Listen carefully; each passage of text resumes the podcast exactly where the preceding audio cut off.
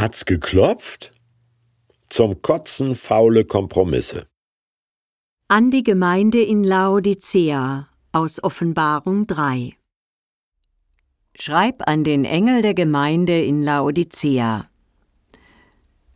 So spricht der, der das Amen ist, der treue und wahrhaftige Zeuge, der Anfang von Gottes Schöpfung. Ich kenne deine Taten. Du bist weder kalt noch heiß. Ach, wärst du doch kalt oder heiß. Doch du bist lauwarm, weder heiß noch kalt. Darum will ich dich aus meinem Mund ausspucken. Du sagst, ich bin reich, habe alles im Überfluss und mir fehlt es an nichts. Dabei weißt du gar nicht, wie unglücklich du eigentlich bist, bedauernswert, arm, blind und nackt. Ich gebe dir einen Rat. Kauf Gold von mir, das im Feuer gereinigt wurde. Dann bist du wirklich reich. Und kauf weiße Kleider, damit du etwas anzuziehen hast. Sonst stehst du nackt da und musst dich schämen. Kauf außerdem Salbe und streich sie auf deine Augen, denn du sollst klar sehen können. Alle, die ich liebe, weise ich zurecht und erziehe sie streng. Mach also ernst und ändere dich. Hör doch, ich stehe vor der Tür und klopfe an. Wer meine Stimme hört und die Tür öffnet, bei dem werde ich eintreten. Ich werde mit ihm das Mahl einnehmen und er mit mir. Das Kitschgemälde vom an die Tür klopfenden Heiland Jesus im weinroten Priestermantel mit Hirtenstab und Heiligenschein, das gibt's auf Trödelmärkten. Irgendwie niedlich.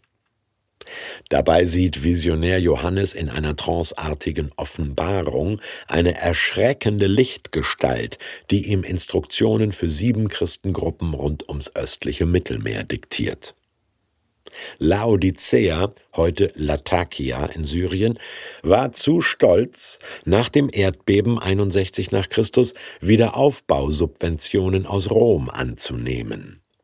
Banken, Textilindustrie und medizinische Hochschule in Laodicea boomen. Der Text spielt darauf an. Gott will goldene Herzen statt Geldvermögen, reine Motive statt Fashion Look, geistlichen Durchblick statt Augensalbe. Eine Gemeinde, die sagt, sie hat doch alles, hat sie nicht mehr alle. Gute Geschäfte gehen nicht immer mit gutem Gewissen, Prinzipien muss man biegen können, zum Kotzen steht da wörtlich auf Griechisch. Naja, sagen die Laodicäer, wer gut schmiert, fährt halt gut. Nächstenliebe zum Beispiel bringt ja auch Nachteile. Lobt Jesus also die radikalen Hardliner und pedantischen Fundis? Nein, aber die Grenze zwischen vorteilhafter Kooperation und lauwarmer Prinzipienlosigkeit ist hauchdünn. Rechtzeitig sehen kann sie nur ein geschärftes Gewissen, ein reines Herz wie geläutertes Gold oder schneeweißes Leinen. Und dann wandelt sich der zornig Kotzende zu einem sanften Bittsteller. Er klopft an mein Innerstes, Gefühl und Verstand, Gemüt und Haltung, und ich muss mich entscheiden, aufmachen oder totstellen. Ob ich mein Herz öffne oder nicht, bleibt mir überlassen.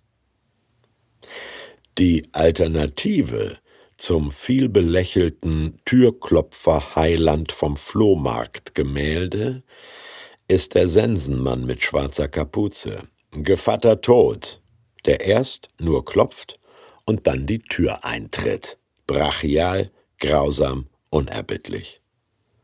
Jesus dagegen bittet zu Tisch, diesseits und jenseits des Todes.